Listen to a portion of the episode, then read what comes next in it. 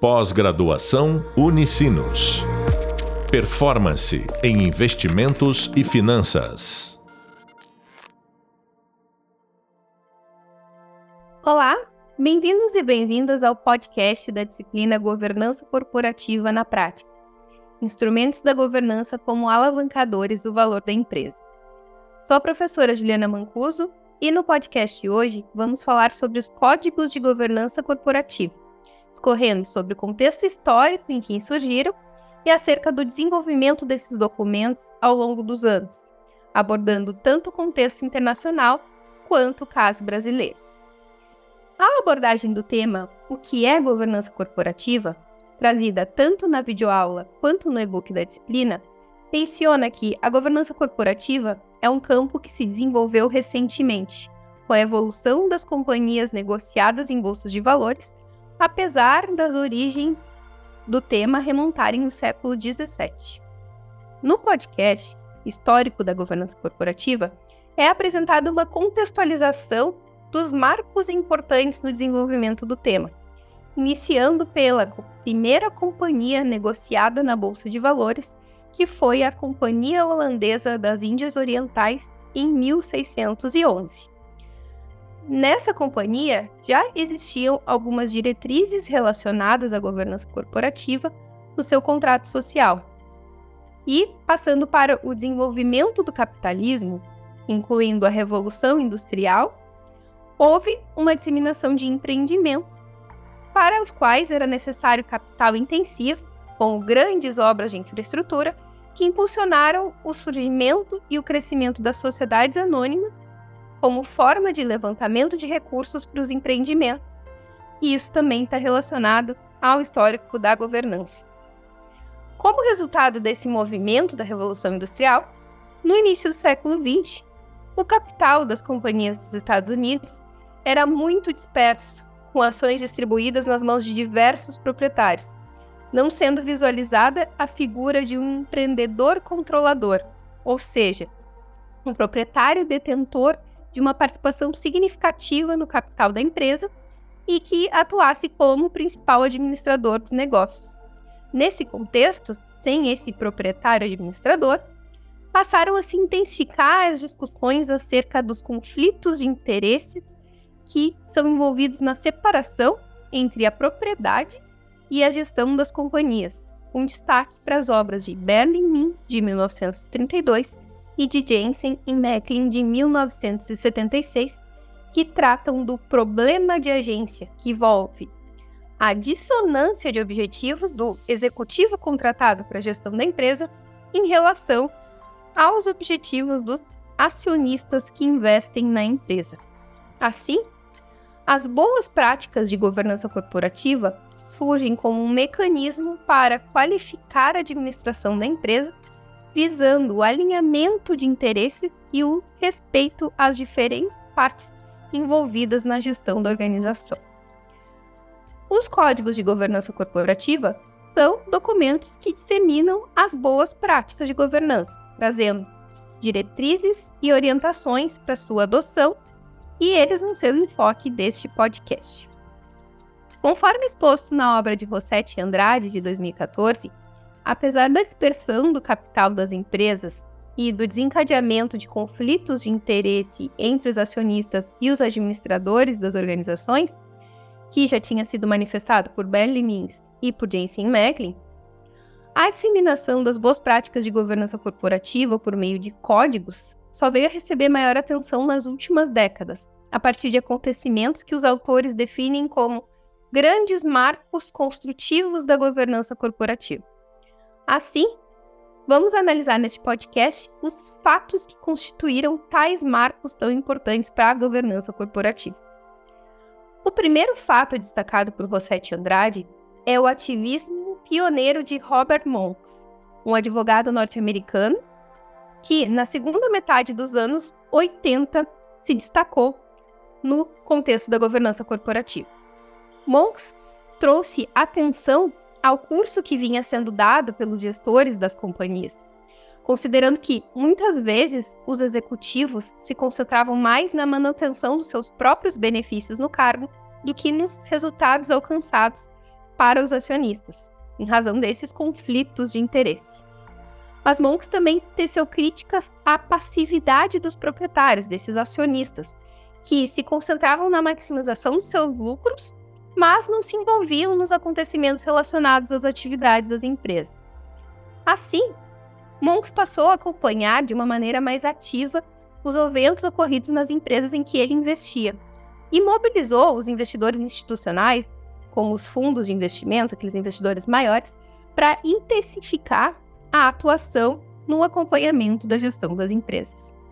Monks trouxe para o papel dos acionistas nas empresas de capital disperso um pouco da lógica daquele velho ditado que diz: o olho do dono é que engorda o gado, acreditando que os retornos obtidos pelos investimentos nessas empresas seriam maximizados por uma participação mais ativa dos acionistas, acompanhando de uma forma mais próxima o trabalho dos executivos contratados e o rumo a ser seguido pelas companhias. Durante sua longa carreira, que se estendeu por várias décadas, Monks destacou-se como um dos principais defensores da responsabilidade e da ética no mundo dos negócios. Ele também escreveu extensivamente sobre esses temas, publicando livros e artigos que se tornaram referências muito relevantes na literatura sobre a governança corporativa e a ética empresarial. Na sua obra, Monks destaca que a governança é alicerçada nas normas impostas pelas autoridades, em conjunto com as autorregulamentações propostas pelas próprias empresas e a postura dessa participação ativa pelos acionistas. Monks também propõe os princípios da conformidade com a legislação, da transparência e da prestação de contas na gestão das empresas, que são pontos que veremos ao longo dos estudos que são bastante similares em comparação aos conceitos trazidos nos códigos de governança corporativa atuais. Além dessa atuação como autor, Robert Monks desempenhou também papéis cruciais em diversas organizações e comissões dedicadas à melhoria da governança corporativa. Ele ajudou a montar políticas públicas e regulamentações que visavam garantir que as empresas operassem com integridade e com responsabilidade. Uh, Monks foi reconhecido por sua incansável dedicação ao avanço desses valores éticos e se tornou então respeitado e influente na transformação da cultura corporativa, incentivando que as empresas adotassem práticas mais éticas nas suas operações. O segundo marco destacado por Rossetti Andrade é o relatório Cadbury, reconhecido como o primeiro código de governança corporativa. O relatório Cadbury foi produzido no Reino Unido em 1992 por um comitê que foi constituído pelo Banco da Inglaterra, envolvendo representantes de corporações, representantes do mercado e também de órgãos reguladores. Essa comissão deveria definir responsabilidades de conselheiros executivos, visando uma prestação responsável de contas e uma maior transparência, em atenção aos interesses legítimos dos acionistas das organizações. O coordenador do grupo responsável pela elaboração do documento foi Adrian Cadbury, que teve o seu nome colocado como título. Então, relatório Cadbury. Ele foi um empresário britânico e ex-presidente da empresa de chocolates Cadbury. No vídeo da disciplina, relativo ao tema O que é governança corporativa, comparamos alguns conceitos do relatório Cadbury com o Código de Melhores Práticas de Governança Corporativa do IBGC mais recente, verificando que as diretrizes do documento, mesmo passados mais de 30 anos de sua edição, seguem sendo uma referência na governança corporativa. Por exemplo, o relatório Cadbury já definia a governança corporativa como um sistema pelo qual as companhias são dirigidas e controladas, e já colocava o conselho de administração como o órgão central na governança corporativa de uma empresa. Os princípios da prestação de contas e da transparência também já eram destacados no relatório Cadbury, assim como também eram na obra de Robert Monks. O relatório Cadbury viabilizou práticas de governança corporativa muito relevantes, como o papel mais ativo de investidores institucionais nas empresas, a difusão de canais de comunicação entre os acionistas, os conselheiros e os diretores executivos, ou seja, entre as instâncias decisórias da organização, em paralelo a uma era de autorregulamentação, ou seja, de organizações colocando normas de governança para que elas mesmas sigam. Assim, a edição do relatório Cadbury foi um marco importante e serviu como um modelo para muitos outros códigos de governança corporativa que surgiram posteriormente, como em países como Estados Unidos, Canadá e Austrália. Ele desempenhou também um papel muito significativo na promoção de práticas de governança corporativa mais éticas, mais transparentes e responsáveis em empresas e organizações, contribuindo então para uma melhor confiança dos investidores e do público nas práticas das empresas e nos mercados financeiros. O terceiro marco relevante destacado pelos autores, dentre os códigos de boas práticas de governança corporativa, ocorreu no ano de 1998, com a publicação dos princípios da OCDE, Organização para Cooperação e Desenvolvimento Econômico, que é uma organização intergovernamental composta por países de relevante representatividade econômica que foi fundada em 1961 para estimular o progresso econômico e o comércio mundial. Os princípios da OCDE surgiram da conexão entre os objetivos de desenvolvimento dos mercados, das corporações e das nações, que ganham força com a adoção das melhores práticas de governança corporativa. O código da OCDE foi construído por meio de recomendações de acionistas de órgãos reguladores e de comitês dos países integrantes, incluindo representantes de diversos grupos de partes relacionadas nas organizações. O Código da OCDE se tornou uma referência internacional do tema, concentrando-se em seis pontos. O primeiro deles é o enquadramento das empresas, o segundo, os direitos dos acionistas, o terceiro, o tratamento igualitário dos acionistas, independente do tamanho de suas participações na empresa. O quarto são os direitos de outras partes interessadas na organização que não são os acionistas. O quinto é a divulgação responsável e transparente de informações, como os resultados da organização e também os riscos aos quais está exposta. E o sexto é a responsabilidade dos conselhos de administração. Os princípios da OCDE fornecem um quadro sólido para a gestão das empresas e ajudam a estabelecer normas internacionais para as melhores práticas de governança. Eles abrangem áreas como a equidade acionária, os direitos acionistas, a divulgação das informações, a responsabilidade dos órgãos de governança e a gestão dos riscos corporativos. Assim, os princípios da OCDE eles têm sido amplamente adotados por muitos países e organizações de todo o mundo como um guia essencial para a promoção de uma governança corporativa mais sólida e responsável. Além disso, os princípios da OCDE aceleraram a difusão de códigos nacionais de boas práticas de governança corporativa, sem se limitar aos países de economias desenvolvidas, incluindo também países emergentes de todos os continentes, inclusive alguns países membros da antiga União Soviética. O terceiro ponto, destacado por Rossetti Andrade como relevante dentre os códigos de governança corporativa, é a edição da Lei Sarbanes-Oxley, conhecida como SOX. A lei foi promulgada nos Estados Unidos, que é o país com o maior mercado de capitais do mundo, no ano de 2002, e representa um marco significativo na governança corporativa e também na regulamentação financeira.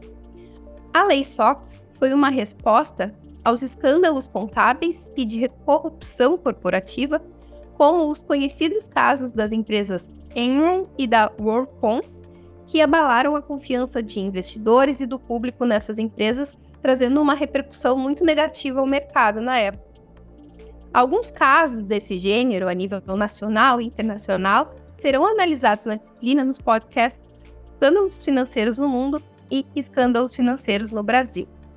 A Lei Sarbanes-Oxley estabeleceu uma série de requisitos rigorosos para as empresas de capital aberto nos Estados Unidos e também introduziu punições muito severas para práticas financeiras fraudulentas, trazendo maior responsabilidade sobre as informações divulgadas sobre as empresas e penalidades muito substanciais aos indivíduos e empresas envolvidos em comportamentos contrários.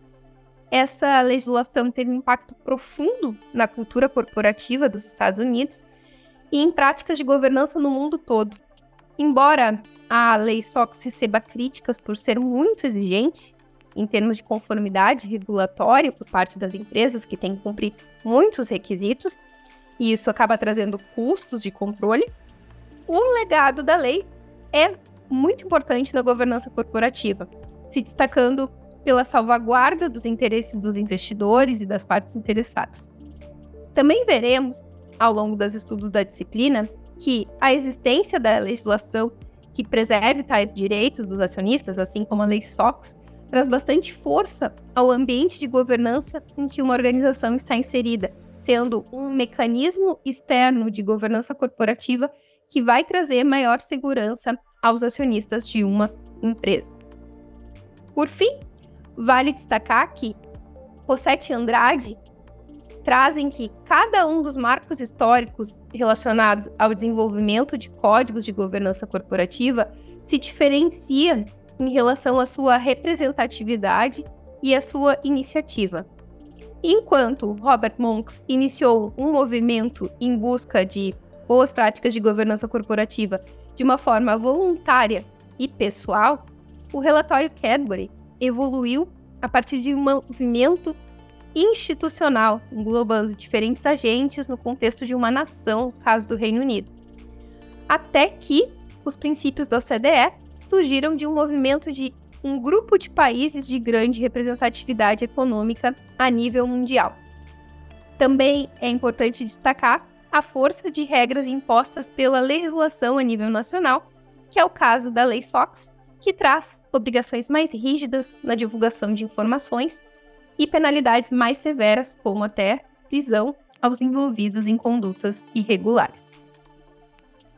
Analisados os códigos de governança corporativa que receberam destaque no contexto internacional, representando marcos históricos recentes na governança corporativa, vamos analisar a disseminação desses documentos no contexto do Brasil.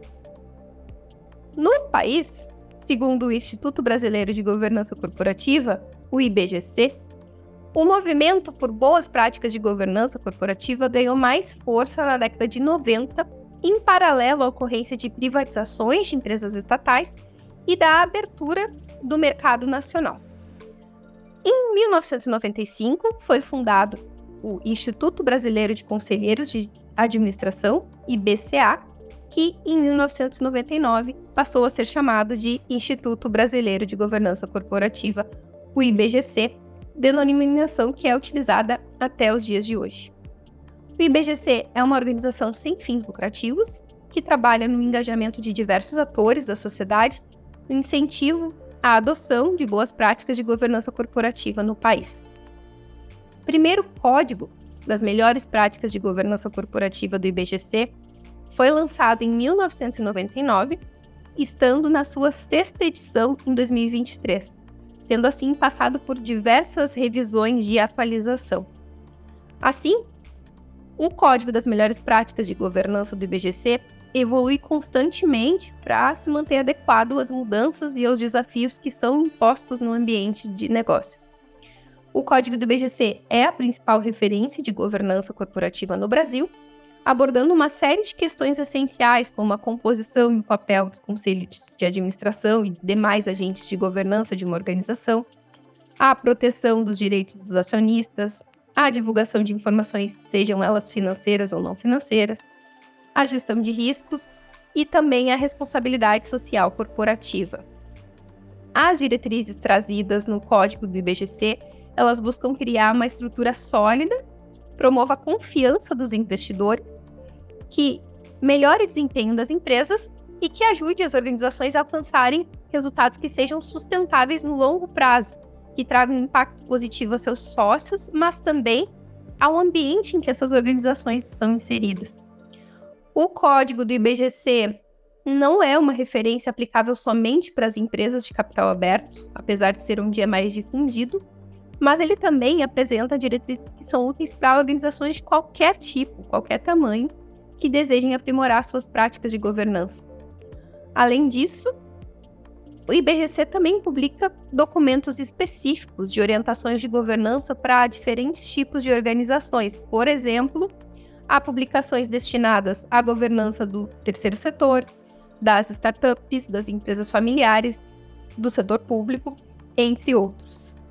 O IBGC também edita materiais relacionados a temas específicos dentro do contexto da governança corporativa, como é o caso de orientações ao funcionamento dos conselhos de administração, dos conselhos fiscais e também das secretarias de governança, além de publicar diversas pesquisas relacionadas à realidade das práticas que são adotadas nas organizações brasileiras. Algumas dessas pesquisas veremos ao longo da disciplina. Relatados esses grandes marcos relacionados ao desenvolvimento dos códigos de governança corporativa, bem como o surgimento do tema no Brasil, acesse também os materiais do Hub Leitura, em que o histórico referente aos principais marcos e códigos pode ser aprofundado por meio das leituras obrigatórias indicadas, referentes às obras de Rossetti Andrade de 2014 e de Silva de 2014.